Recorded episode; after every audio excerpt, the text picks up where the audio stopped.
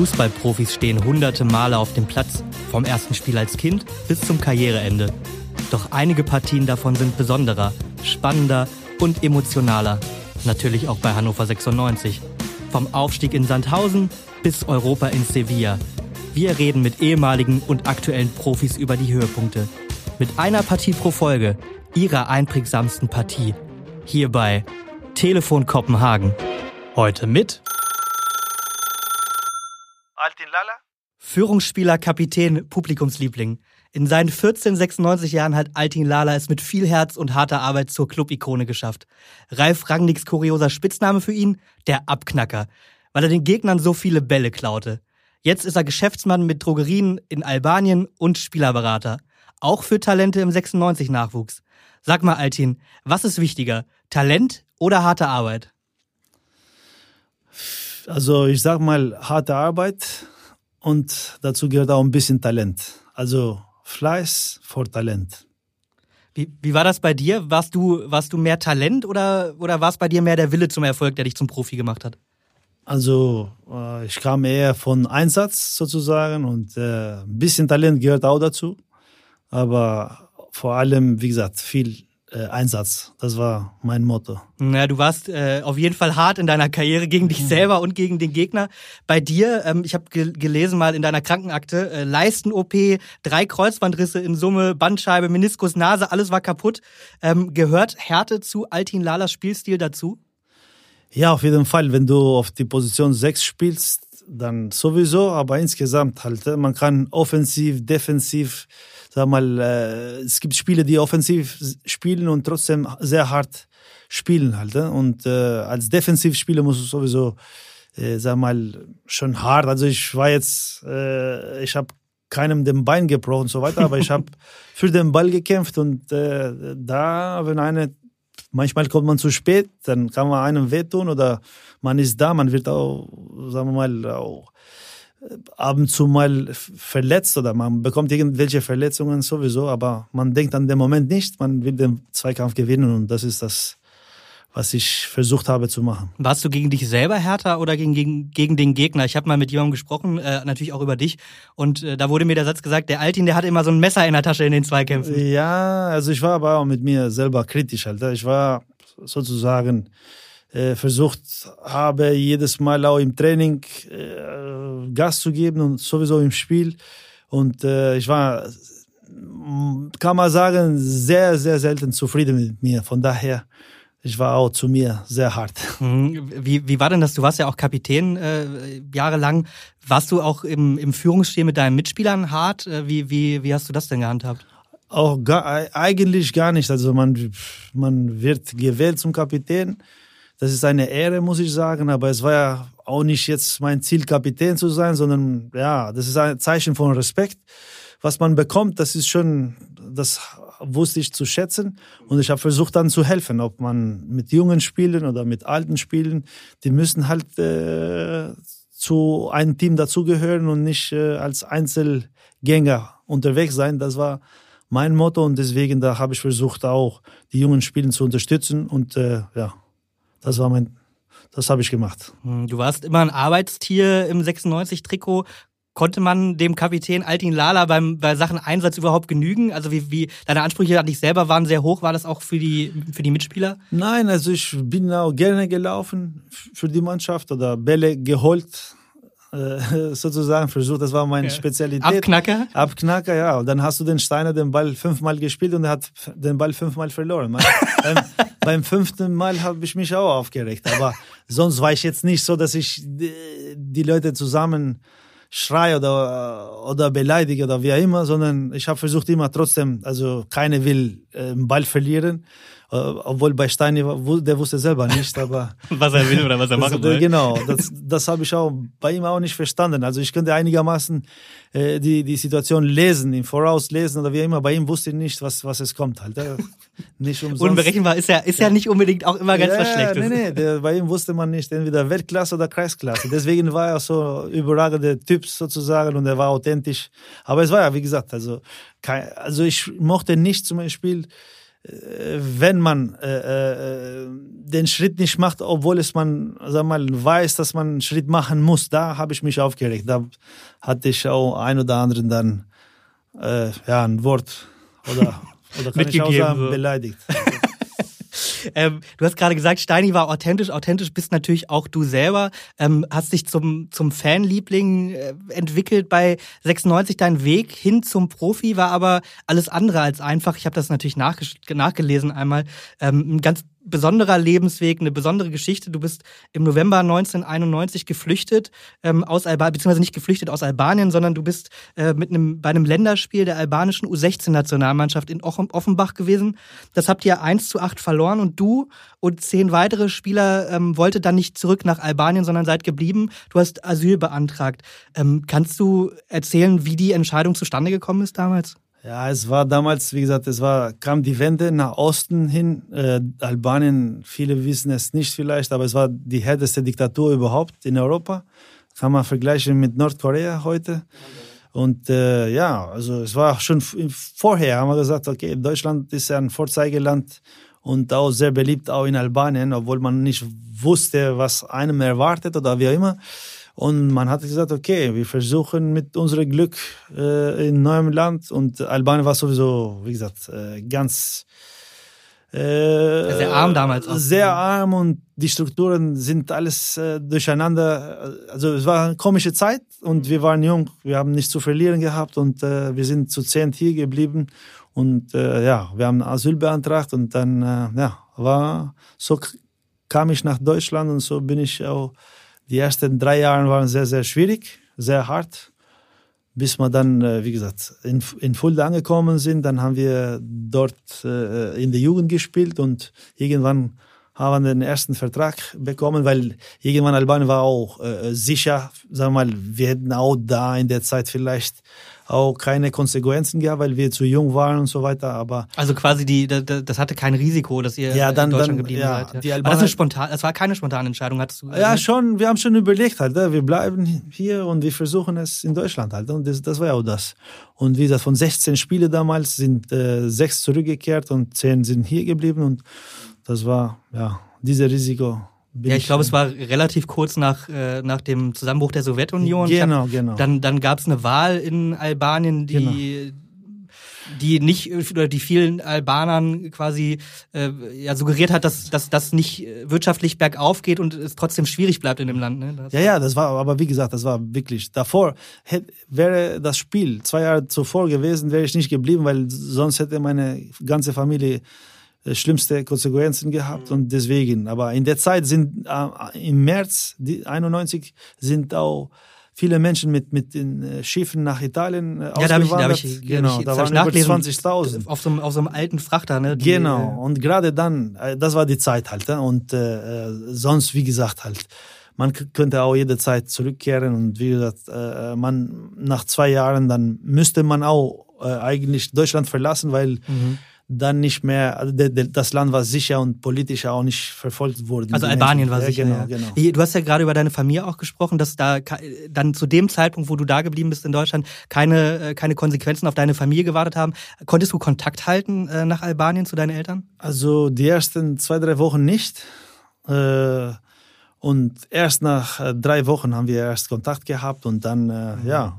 Ja das heißt, die wussten auch gar nicht, was Ja, nee, nee, na, ich habe ja meinem Vater nicht erzählt und meine Mutter so halbwegs. Mhm, also angedeutet. Äh, angedeutet, weil äh, sonst hätten sie mich nicht gehen lassen halt. Ne? Und weil ich auch wieder mit 16 Jahren ist man noch kleines Kind, wenn ich zurückdenke, aber wie gesagt halt, ne? das, das war ja auch, diese Zeit war ein bisschen schwierig, aber ja, was ist einfach im Leben halt, ne? so. Man nimmt die Sachen so, wie sie kommen und ich hatte diesen Drang immer ein bisschen durchzubeißen und das habe ich äh, dann auch gemacht. Ja, auch, auch dann auf dem Fußballplatz, jetzt vielleicht um mal ganz kurz aktuell politisch zu, zu bleiben äh, zum Thema Flucht. Äh, du hast es ja selber mitgemacht. Wie, was lösen denn solche Bilder äh, aus, wie jetzt gerade in, in der Ukraine herrscht Krieg und es, hunderttausende Leute äh, flüchten? Ähm, Macht, macht das betroffen? Macht dich das Also ganz kurz, wir nehmen ja. an einem Montag auf, Freitag wird es veröffentlicht. Also es kann noch ein bisschen was passieren, aber Stand jetzt sind, sind hunderte, hunderttausende Leute auf der Flucht. Was, was löst das bei dir aus? Ja, das ist auf jeden Fall, äh, das war in dieser Zeit noch so etwas erleben müssen. Das ist äh, furchtbar und äh, nur, wie gesagt, äh, wenn, wenn man die armen Menschen, die werden immer betroffen, halt die einfachsten Menschen, nur weil irgendwelche Politiker Ideen haben oder beziehungsweise äh, für mich rumspinnen. Äh, mhm. ja, definitiv, dann, ja. Dann äh, es ist wirklich, es ist äh, ja, man, es geht um Leben und Tod und äh, wie gesagt, wenn man seine Zuhause verlässt, das ist kein gutes Gefühl, denke ich. Und ich hoffe, dass man äh, also die Welt zusammenhält und äh, dass der äh, ja dass der Herr Putin vielleicht äh, auch kapiert also es kann ja nicht so weitergehen und ich hoffe wie gesagt dass es jetzt bald schnell beendet wird und da am Tisch sitzt und äh, nicht äh, jetzt mit der Schicksal von zig Millionen Menschen spielt halt ne? das ist äh, ja Wahnsinn. Unsicherheit ist da und ich hoffe dass die Welt zusammenhält und mhm.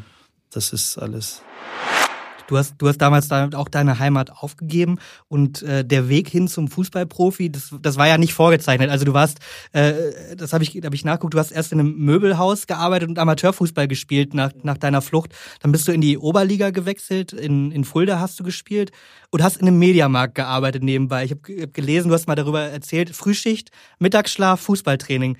Wie hast du das weggesteckt und war dir damals schon klar, dass du trotzdem Fußballprofi werden willst? Hast du das für ein realistisches Ziel gehalten? Äh, nein, eigentlich äh, die ersten sechs oder acht Monate haben wir gar nicht gespielt. Halt, in dieser Zeit, wo wir nach Deutschland kamen, dann haben wir erst in einem kleinen Verein mit, ich, ich war mit noch zwei anderen Kumpels, die wir zusammen also den Weg mhm. gemacht haben. Auch aus dem Nationalteam? Ja, genau. Und dann, äh, dann hatten wir, wie gesagt, erste, erste sechs, sieben Monaten haben wir ja selber ein bisschen trainiert halt. Ne? Und mhm. dann irgendwann, Also auf so einem Bolzplatz einfach mit ja, genau, oder was? genau. Ja, irgendwann haben wir dann äh, angefangen, äh, Sportvereinigung äh, äh, ähm, Hausenfeld war das, der erste Verein. Die haben uns sehr gut aufgenommen. War was erster, war das für eine Liga? Das war, glaube ich, Bezirksliga oder sowas oder ganz tief, noch tiefer, glaube ich.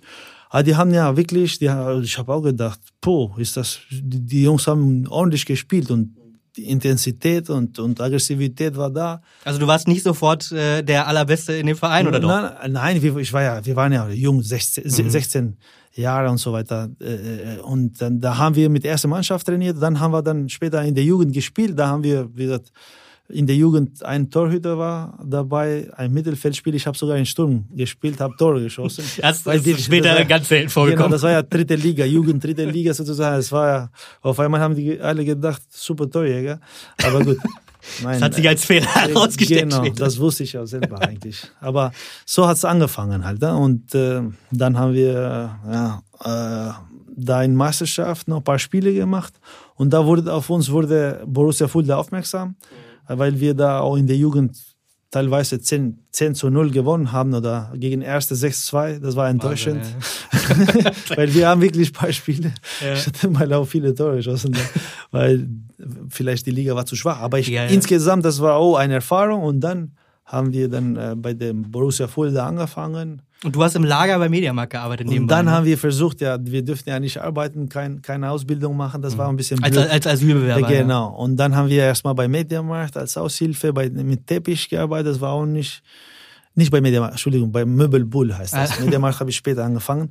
Dann habe ich auch bei Chroma später nochmal voll gearbeitet. Das war ja noch schwieriger. Was ist das? Was? Chroma war wie so eine Art, sagen wir mal, Lebensmittel für, ah, okay. ich, ich war Kommissionierer für Restaurants oder für, für Hotels und so weiter nicht nur ich, es war ein Team halt. Yeah. Und ich habe da angefangen, man, man musste schon also richtig harte Arbeit. Ja, ne? man musste spätestens um 6 Uhr da sein und äh, manchmal über Weihnachten haben wir um 5 oder manchmal um 4 Uhr angefangen.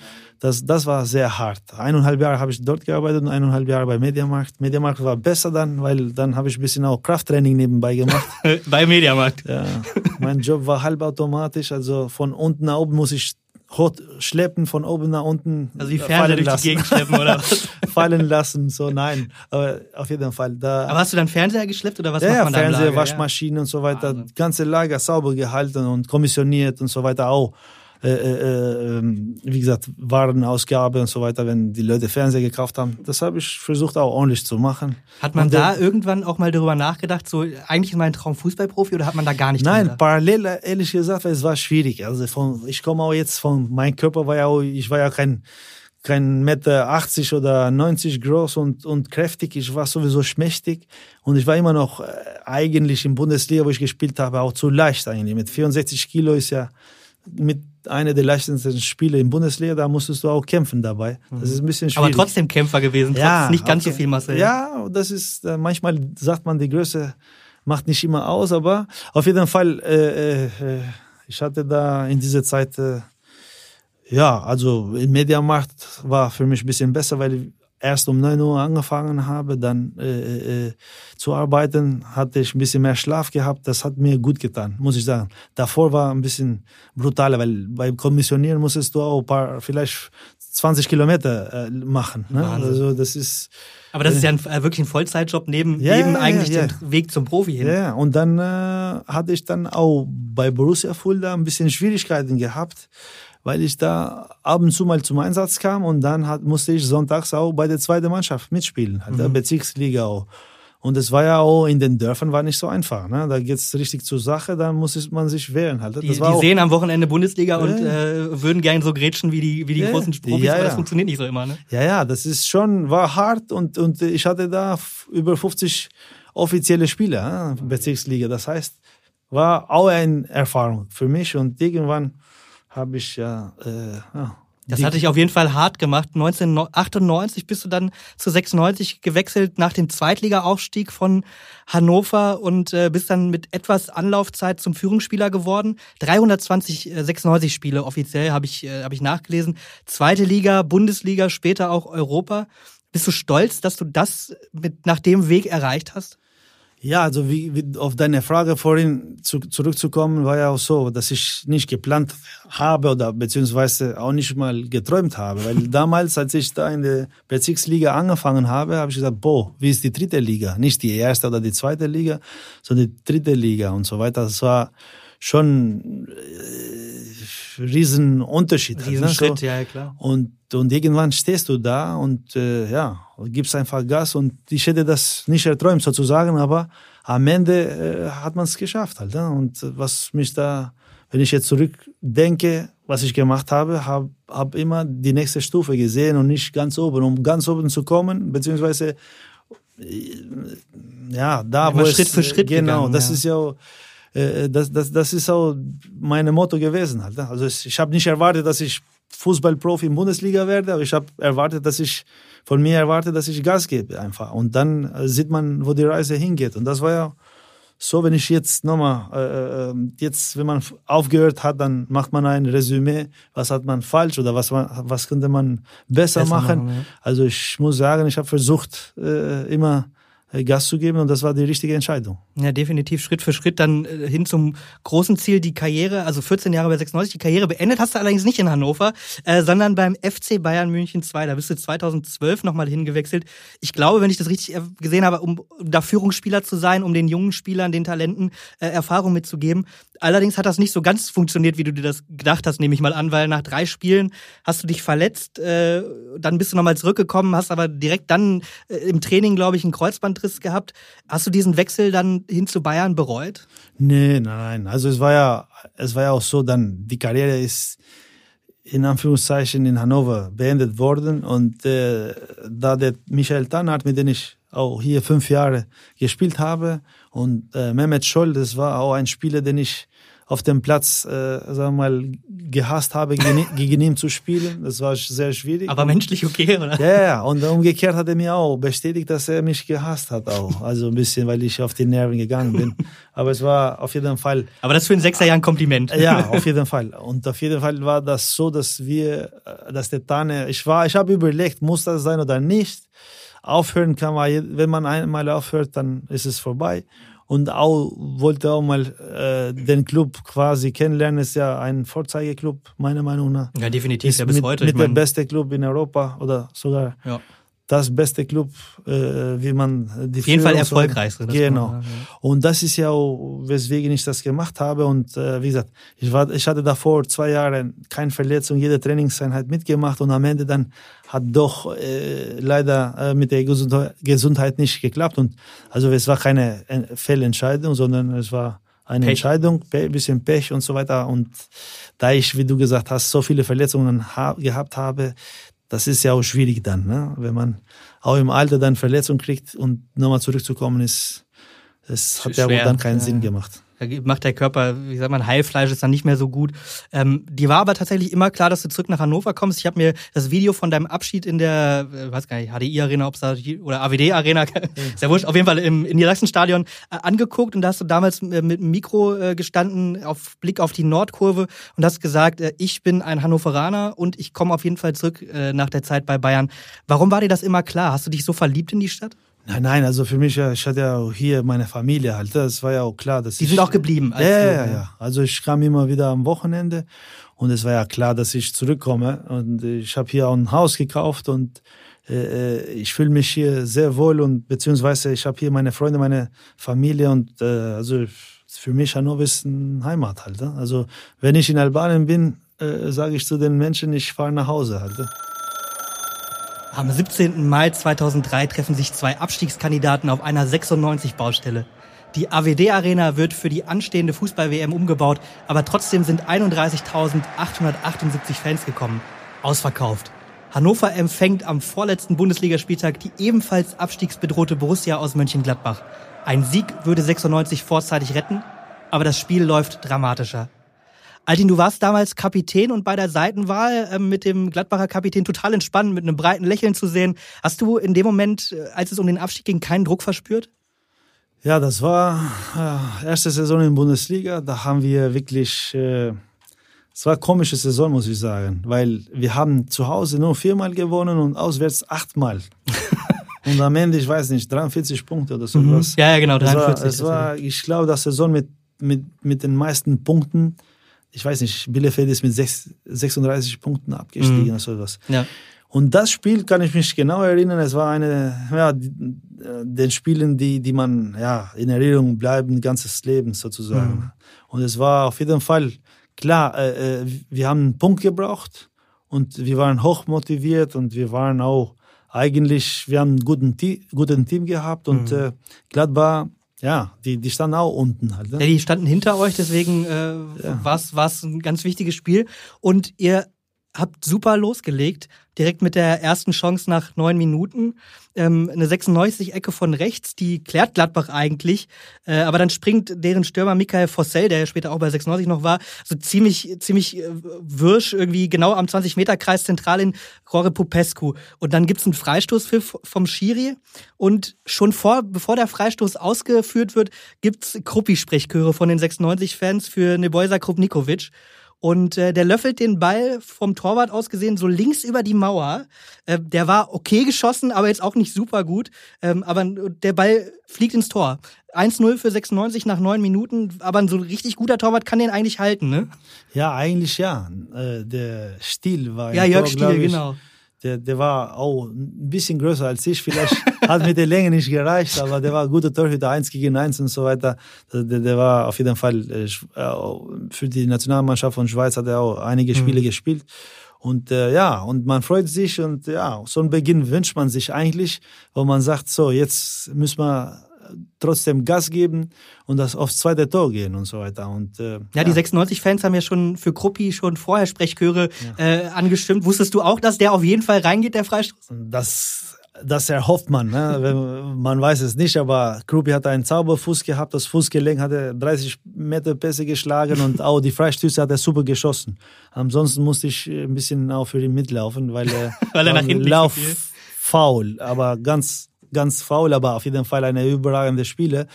Und äh, ja, so, so wie gesagt, so ein Beginn wünscht man sich und dann ja, dann äh, kommt es irgendwann anders halt. Ne? So. Ja, nach 26 Minuten ähm, dann die, die, die erste Gladbacher Chance. Nach einer Ecke köpft Jeff Strasser so zwei Meter über das 96-Tor von Gerhard Tremmel. Das war ne, mehr eine Halbchance als eine, eine richtige Chance. Er hatte das Spiel wirklich richtig unter Kontrolle mit, äh, mit frühem Pressing im Mittelfeld. Er hat nichts, also bis auf diese Halbchance eigentlich nichts zugelassen.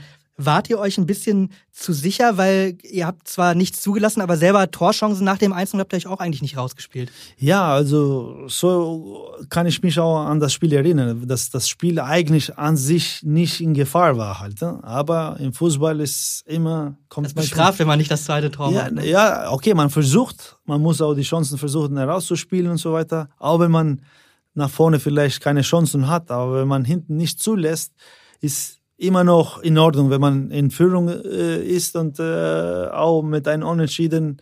Also würde es reichen für uns. Um, Habt ihr euch darauf irgendwie verlassen? Nein, nein, nein, nein, nein, nein, man denkt ja auch nicht dran. Also man ist, klar ist im Hinterkopf schon, aber du bist im Spiel, du musst versuchen, ich kannst ja nicht viel, wenn du nach Ergebnissen denkst, dann hast du schlecht gedacht, weil, äh, wie gesagt, du, du musst das Fokus auf, auf das Spiel äh, äh, haben und nicht jetzt äh, da zu spekulieren. Und äh, ja, das war ja eigentlich noch, ich kann mich wirklich auf, auf das Spiel sehr gut erinnern, dass das, äh, wo man sagte, okay, heute lassen wir uns nichts anbrennen. Halt, also. mhm.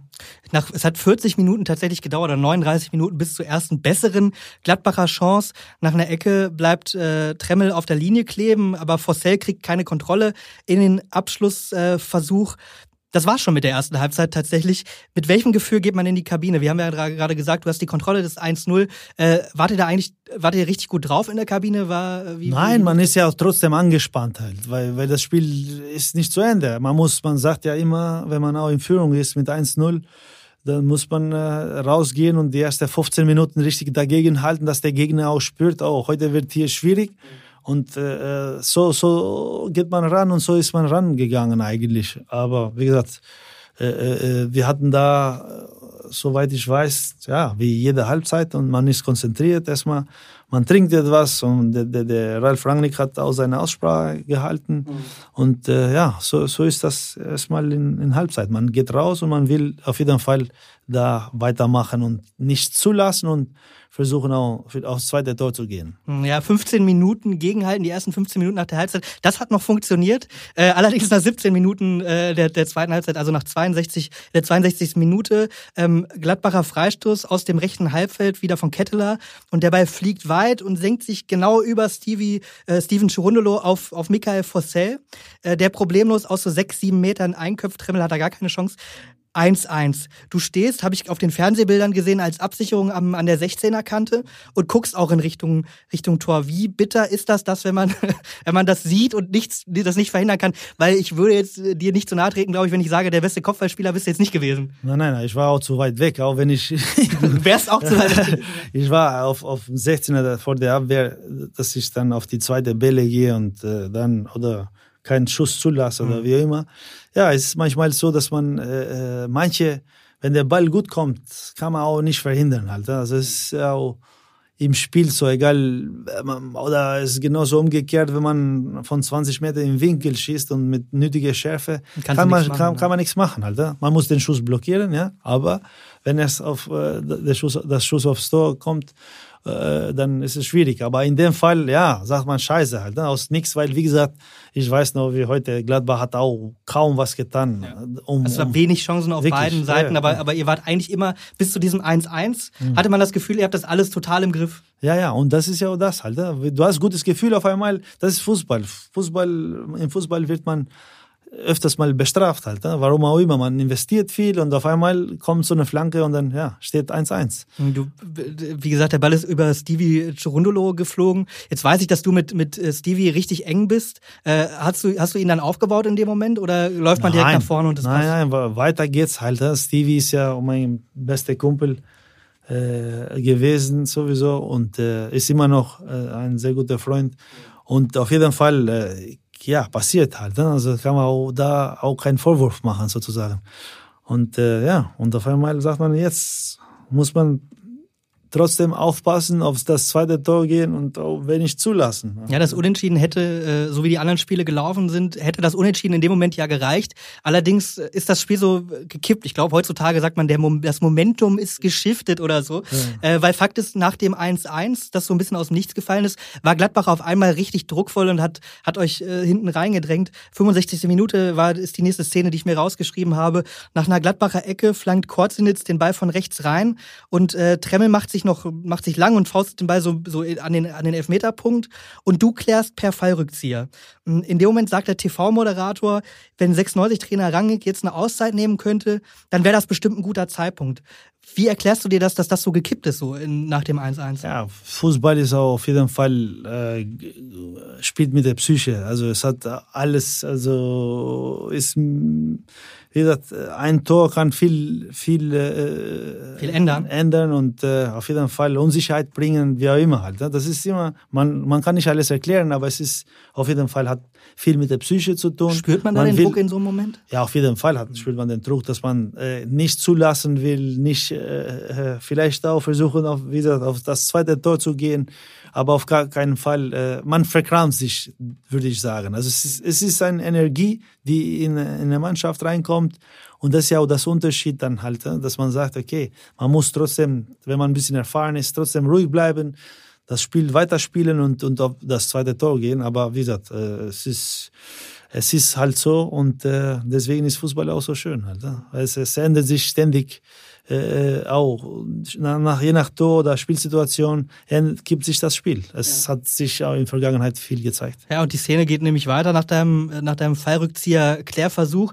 Der Ball fliegt, äh, fliegt auf die linke Seite, hoppelt so Richtung Seiten aus, aber ein Gladbacher läuft den und schlägt eine ganz lange Flanke in den 16er. Und im Gewühl im Strafraum gewinnt dann äh, Pletsch den Kopfball gegen den eingewechselten Mo Idrissou, äh, obwohl er, glaube ich, sogar ein Kopf kleiner ist als, als äh, Mo. Und der Ball landet rechts im Strafraum bei bei Gladbach Slajan äh, Aschanin. Und Idrissou dreht sich um nach dem Kopfballduell und will klären und fälscht so eine, so eine Bogenlampe mit dem Oberschenkel ab. Das war so ein, weiß ich nicht, von Aschanin, so ein, so ein fast so ein Heber mit der, mit der äh, Fußinnenseite. Und dabei fliegt und fliegt und am langen Pfosten faustet oder löffelt Tremmel sich den Ball im Fallen selber ins Tor. Das ist dann das, das zweite Tor, das 2-1 für Gladbach. Ähm, richtig bitteres Tor, wenn du das. Äh, du ja, ja, so solche Tore passieren halt, also wenn es nicht passieren sollten halt. Das waren ja auch kein schön ausges rausgespielte Tore. Angriff, ja, nee, gar nicht. Das war ja, das war vor allem durch die Flanke eigentlich und äh, äh, das ist ja auch, in dem Moment denkst du, Mann, Mann, Mann, halt, so,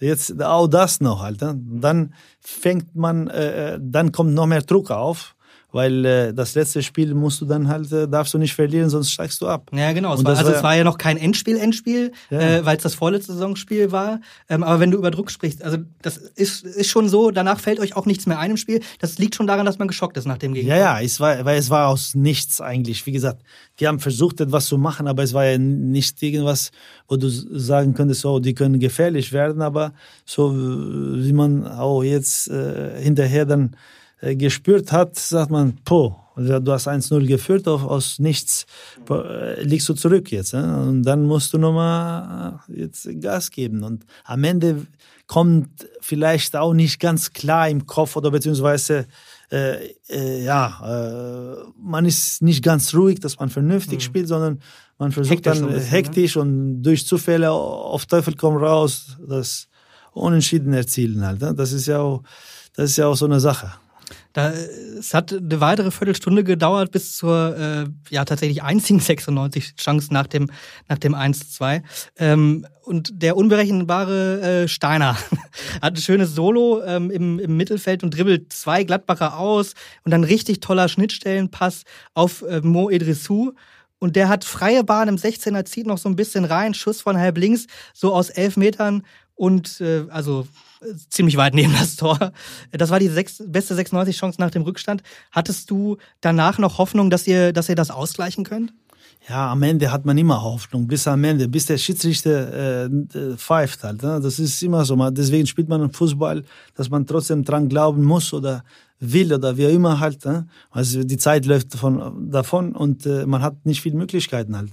Deswegen solche Chancen zum Beispiel sagt man, Mensch, Hätte Hättest du mal. Genau. Und, äh, aber man muss bis am Ende halt kämpfen. Und das ist ja auch das am Ende, äh, dass es auch, wie gesagt, im Fußball immer wieder Überraschungen gibt halt. Ne? Also man darf sich nicht aufgeben und zu sagen, oh scheiße, und man, man, man häng, lässt den Kopf hängen, sondern man muss bis am Ende durchkämpfen halt. Ne? Und das war ja an den Tag auch der Fall. Ja, Jiri Steiner äh, hat, hat gut, war gut unterwegs auf dem Feld und hatte immer wieder ein paar Ideen. Der war allerdings, wenn ich das richtig erfahren habe oder richtig weiß, war der auch in der Woche davor relativ viel unterwegs und ganz gut in Partylaune ähm, und hat auch gerne mal äh, ein Bierchen getrunken oder zwei oder drei. Äh, kannst du verraten? Hatte man, äh, hat, hat er einfach gemacht, worauf er Bock hatte und war einfach so ein guter Fußballer oder der, der, der war ja der Moment, der, der Spieler für die besonderen Momente, könnte man sagen, in dem Spiel. Ja, also zum Glück war, war ich nicht so oft mit ihm unterwegs. Und deswegen, sonst hätte ich es nicht überlebt. Aber er hat gerne auf jeden Fall getrunken. Das war ein spezieller Typ. Er mit, mit, dann später kam noch Jan Schimach hinzu. Das war, da waren manche Kneipen ja leer getrunken. Hatte. Die konnte man ich, quasi nicht kontrollieren. Habe ich, hab ich mal gehört. ja. Aber auf jeden Fall, Steiner war ein besonderer Typ und lustig und authentisch und äh, ja, der hat ja viel getrunken. Aber im ersten Jahr, wo er zu uns kam, sah er auch nicht so fit aus. Ne? Ja, der, hat ja, das erste Jahr, dass er gekommen ist, war eine auch Plauze, gut, ne? Ich dachte, der ist schon in Rente oder sowas, aber äh, leider hat er auch keine Haare im Kopf und so weiter und deswegen, der sah aus, als ob er 45 wäre. Aber trotzdem, der hat auch, auch so ein so ein wunderbarer Typ sozusagen, wo man mit ihm oder über ihn auch öfters mal gelacht hat mhm. und so weiter.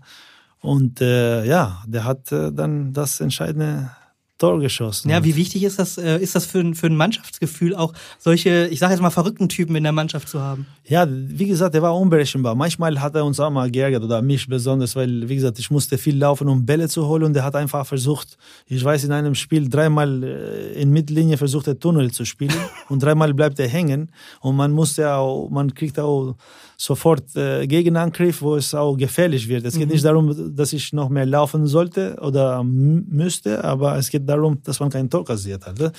Und trotzdem hat er das weitergemacht und das hat ihn ausgezeichnet. Dann hat er manchmal für besondere Momente, zum Beispiel manche Tricks, die er selber nicht wusste, wie das funktioniert, aber der hat wirklich, das war komisch, auch im Training. Ne? Man konnte einschätzen als Defensivspieler, welche Trick oder was dass man sich darauf einstellt. Bei ihm war er komisch halt. Ja, das ist das Gute, wenn du selber nicht weißt, was du da hast. Genau, ich habe ihn auch daraufhin einmal gefragt, Steini, weißt du überhaupt, wie, wie, wie du es machst oder? Nö, sagt er. Nö. Einfach nur nö. Okay. mach weiter. Genau, mach weiter. Und äh, das habt ihr euch dann auch gedacht äh, im Spiel gegen Gladbach. Und dann war schon die Nachspielzeit, auch nur zwei Minuten Nachspielzeit einge, angezeigt gewesen. Und in der 90. plus eins, sagt man ja, ist äh, ein langer Ball von Gladbach, der hoppelt so in die 96-Hälfte und äh, Gerd Tremmel, euer Torwart, sprintet dem Ball entgegen. So in der Mitte der, der 96-Halbzeit. Es war wahrscheinlich halb zum Klären und halb aus, aus mit dem Mute der Verzweiflung und bolzt den Ball ganz weit nach vorne aus der eigenen Hälfte. Äh, einfach so an den, an den Gladbacher 16er rechts, halb oder relativ weit rechts am Gladbacher 16er. Und sowohl Kaufmann als auch äh, Jiri Steiner wollen den Ball beide erlaufen und stehen sich eigentlich so ein bisschen im Weg rum. Der Ball springt Kaufmann an den Körper und bleibt so halb liegen. Steiner nimmt ihn mit und schießt halb aus der Drehung und mehr so ein Schüsschen, ehrlicherweise, als so richtige, als richtig mit Wucht. Und der fliegt wenige Millimeter an ganz vielen Verteidigerbeinen vorbei, hoppelt so ins Tor. Auch eine Grätsche von Korzinitz kann den Ball nicht mehr, nicht mehr ablenken und der Ball hoppelt so zum 2-2 rein. Freddy Bobic hat an der anderen Seite des Tors gestanden ähm, und war auch nicht in der Szene so richtig involviert. Der, der hat sich, der ist auf die Knie gegangen, nachdem der Ball drin war und der Ausgleich drin war. Äh, und hat sich die Hände vor die Augen geschlagen. Wie groß war die Erleichterung für euch in dem Moment? Also ich weiß, zum Glück hat der Steini den Ball nicht richtig getroffen. Also richtig, weil er wollte Vollspann schießen mhm. und der trifft es eher mit Innenseite. Deswegen hat der Fliegt Ball, er so komisch? Ja, ne? und hat auch kein Tempo. Der Ball hat wirklich, aber dadurch, äh, äh, kann, der Torwart schaut auch auf, auf den Fuß, wie er schießt, Vollspann und der ist auf Vollspann äh, eingestellt und der Ball ja, geht so cool rein und so weiter. Und ich weiß auch noch wie heute. Also ich hatte auch da, so wie Freddy Bobic, den habe ich nicht gesehen, weil ich selber, bei mir wurde so auch so wie eine Wolke halt. Also, also eine Befreiung, die ich sonst noch nie gehabt habe, so, so stark halt. Weil, äh, wie gesagt, das Saison, diese Saison war äh, sehr brutal, muss ich sagen, unter Druck gestanden, ganze Saison und am Ende vor dem letzten Spieltag äh, äh, Klassenhalt gesichert zu haben, das war wirklich für mich eine der größten Emotionen, die ich eher in Fußball sagen mal auch gespürt, gespürt hast, ja. habe halt. Also es war es war so die ganze Mühe für diese ganze Saison und so weiter und du hast den das letzte Spieltag in Bielefeld und dann gehst du entspannt hin halt. Ja, ja und, äh, Heimspiel, das 2-2 erzielt, das bringt den Klassenerhalt. Ich glaube, es wird nicht mal mehr angepfiffen wieder das Spiel und ich habe hab noch ja. die Bilder im Kopf, wie du wie, wie ihr nach dem Tor mit Steini feiert ja. und du hast ihn äh, hast, hast ihn am Kragen. Ja, du hast sein Trikot, Trikot in der Hand. Hast du ihm irgendwas gesagt? Hast du ihn einfach nur angebrüllt oder, ja, oder sagt man da nichts mehr? Ich habe gesagt, jetzt kannst du trinken gehen. Nein. Nein. Nein, aber es ist ja so Freude halt. Ne? Also man, man, man weiß auch nicht, was man macht und wie auch immer. Aber es war wirklich, ich weiß nur wie heute, wo ich gestanden habe. Ich, ich könnte auch, äh, auch, auch, das Stadion wurde auch umgebaut und so weiter, mhm. aber ich mhm. weiß noch wie heute. Es war kurz nach der Mittellinie sozusagen. Ich weiß noch, ja, Tommy genau. Westphal war da, äh, Mile Gorgas und so weiter. Die sind auf dem Feld gekommen und Mile Gorgas, der, der so Kultzeug genau, war da. Genau. Und dann, äh, ja, man hat da unglaublich und das Stadion, ja. Ja, die Fans ist, haben gesungen, nie mehr zweite ja, Liga. ist explodiert. Ja und so ungefähr. Also das war wirklich unglaublich, also super Stimmung. Und für uns war wirklich, also das war eine der schönsten Momenten, obwohl es, man sagt, man hat, wir haben auch in Europa League gespielt, das waren andere Momente, aber diesen Druck, negativen Druck standzuhalten, das ist schon anstrengend als positiven Druck, beziehungsweise du musst weiterkommen. Wenn du nicht weiterkommst, dann okay, ist halt eben so, aber in dem Jahr wieder abzusteigen, das wäre tödlich halt gewesen. Halt. Was heißt abzusteigen? Wir haben noch ein Spiel gehabt, aber du, du fährst Der nach Druck Bielefeld. Ja, geringer, ja ne? Und äh, da in Bielefeld haben wir mit fünf, sechs Ersatzspiele gespielt und wir haben Tiki-Taka gespielt. Da habe ich gedacht, das, ist, das gibt so wirklich. wirklich. Und die ganze Woche, haben, Minibar war leer im Hotel. Halt, wirklich waren alle teilweise.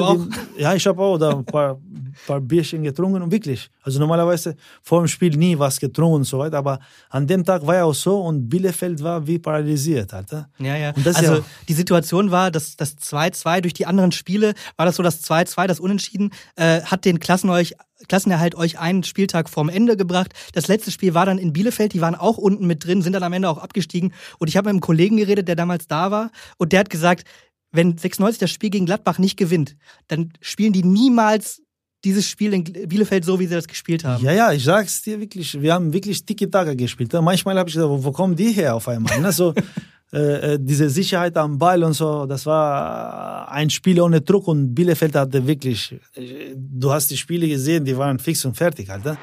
Du hast ja gerade über die Minibar gesprochen in der Woche vor, vor dem Bielefeld-Spiel. Ähm, ihr habt ja nicht nur Steini als Spieler, der gerne mal gefeiert hat. Nimm uns noch mal mit. Die Emotionen nach diesem Spiel. Ihr fallt euch am Mittelkreis äh, gegen Gladbach in die, in die Arme, nachdem das Spiel dann vorbei ist. Ich glaube, Mo Idrissou hat sogar noch nicht mal mitbekommen, dass das, dass das reicht mit dem Klassenerhalt. Musste erstmal irgendwen fragen. Und äh, dann, dann habt ihr sicherlich nicht gleich aufgehört zu feiern. Äh, wie lief das? Ja, also wir haben uns äh, hinterher am Abend alle getroffen und war wirklich Game Over halt. Das war, waren alle Game Over in Hannover halt. Also waren alle platt, glaube ich. Und am nächsten Tag hatten wir trotzdem Training. Abschlu also nicht Abschlusstraining, also ja, Diese Auslaufen. Ja, so, nicht mal, ja. wir haben das nicht mal gemacht. Wir haben sogar, ich kann mich noch dran erinnern, in Mehrkampfanlage haben wir trainiert und sollten wir so ein bisschen spielen halt. Also ein bisschen so Gammeleck oder ja, so, ja. Gammeleck und so ein kleines Spiel. Auf einmal sehen wir, äh, um zehn war das Training und halb elf Stein hat gefehlt. Wo ist Stein? Steine verschwunden. Alter. Polizei hat ihn auch nicht gefunden. Oh Nein, das war Spaß natürlich. Aber auf einmal kommt Steine, will über die Bande und fällt runter. Und dann hat er den Kissen so ein rotes so, Gesicht so gehabt, so, so versoffenes Gesicht, aber wirklich vom Feinsten. Und Kissen war ja oh, die Spuren von Kissen, glaube ich, oder hat auf dem Boden geschlafen. Also er ist ungefähr drei Sekunden vorher aufgestanden. Ja, aber unglaublich. Dann hat er, wollte er mitspielen, hat gar, gar keinen Ball getroffen. Das war ja auch so. Es gibt auch sogar ein paar Fotos von, von der Zeitung. Und äh, du siehst den Steiner wirklich, also du, du denkst, das ist wirklich alte Herren Spieler. Vom Allerfeinsten. Ja, aber war unglaublich. Also wir haben uns kaputt gelacht. Aber ich glaube, nach dem 2-2, dann, äh, dann verzeiht man ihm das auch. nee, auf jeden Fall. Also, also ich war ja auch kein Polizist in dem Sinne, dass man sagt, okay, du darfst das oder das nicht, sondern für mich war entscheidend, also persönlich, dass man auf dem Feld, auf dem Feld funktioniert, auf dem Spiel sogar. Man kann nur, es gibt manche Training-Weltmeister und wenn das Spiel anfängt, dann äh, kommen, kommen sie nicht so raus. Also deswegen ist es wichtig, am Ende äh, äh, dass man ins Spiel liefern sollte. Und trotzdem, ich sage, ich würde jeden Spieler raten, jetzt Fußball ist sowieso anders geworden, wird immer, jede Detail wird geachtet, dass man gesund lebt, dass man auch erne sich ernährt. Heutzutage hast du viel, viel, viel mehr Informationen. Es wird auch viel mehr drauf geguckt. Ja, ja, ne? ja, das ist auch wichtig. Man kann auch mal feiern gehen und so weiter, ja. Man muss auch wissen, wann genug ist und so weiter. Aber am Ende musst du liefern. Das ist wichtig. Das ist auch in dieser Zeit und davor auch gab es mehrere Spiele, die deren Lebeneinstellung nicht das Beste war, aber Zum auf dem Feld, genau, quasi, ja. auf, auf dem Feld, dann haben sie geliefert und das ist am Ende im Fußball zählt Ergebnis und das musste man erzielen halt, oder da, dafür arbeiten oder wie immer halt. Altin, vielen lieben Dank, dass du dir die Zeit genommen hast und äh, viel Erfolg weiterhin als Berater mit, mit dein, deinem Geschäft in, äh, in Albanien und natürlich auch für dich gesundheitlich. Vielen Dank und ja, wünsche euch auch alles Gute, bleibt gesund alle und lasst euch impfen.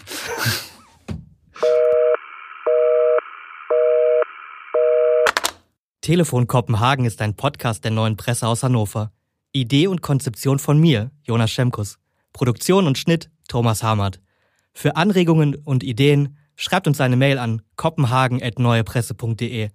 Und wenn ihr uns helfen wollt, lasst uns eine gute Bewertung da auf Spotify, Apple Podcast oder wo immer ihr uns gerade hört. Ah, Mist, ich habe noch was vergessen. Was ist eigentlich aus dem VW-Bus geworden, den du beim Abschied, äh, beim 96-Abschied damals äh, bekommen, geschenkt bekommen hast? Ja, das war ein schönes Geschenk, aber die, die wollten mich ja damit verschulden, glaube ich. Also, das Weil er kaputt war und du den heile machen ja, musst. oder genau, kein Motor und gar nichts. Also, die Idee war nicht schlecht. Also ich hätte Eis verkaufen müssen mit den mit den Bulli. Irgendwann habe ich äh, tatsächlich auch wirklich verkauft, weil, äh, wie gesagt, ich, ich wusste auch nicht, was ich mit denen anfangen sollte. Ja, Also. ja. Und das war ja auch ein bisschen, irgendwie musste ich dann, war, stand bei VW und musste auch da hast du den Kostenvoranschlag Park- bekommen Park- quasi. Parkplatzgebühren Ja. bezahlen. Erstmal hieß es, das wird renoviert oder was weiß ich was, oder restauriert, nicht Ja, Und dann war ja aber nichts, kam nichts mehr davon, ne? wie es Also so im Leben ist. Aber ich habe auch nicht viel erwartet, ehrlich gesagt. Aber mit dem, also ich bin kein, ich habe keine Affinität zum Autos. Halt, Mhm. ne? Also das, das, nur das, die Geschichte war ja das, dass der Bulli von 75er Baujahr war. Das war schön, aber wie gesagt, also mit Autos war ich nie, also also ist so nicht ganz, mein, ja. Also selber hast du nicht dran rumgeschraubt. Nein, nein, Gottes Wille, für mich soll ein Auto fahren und äh, äh, ja und Alles ich, andere- Ich kann tanken, das war's.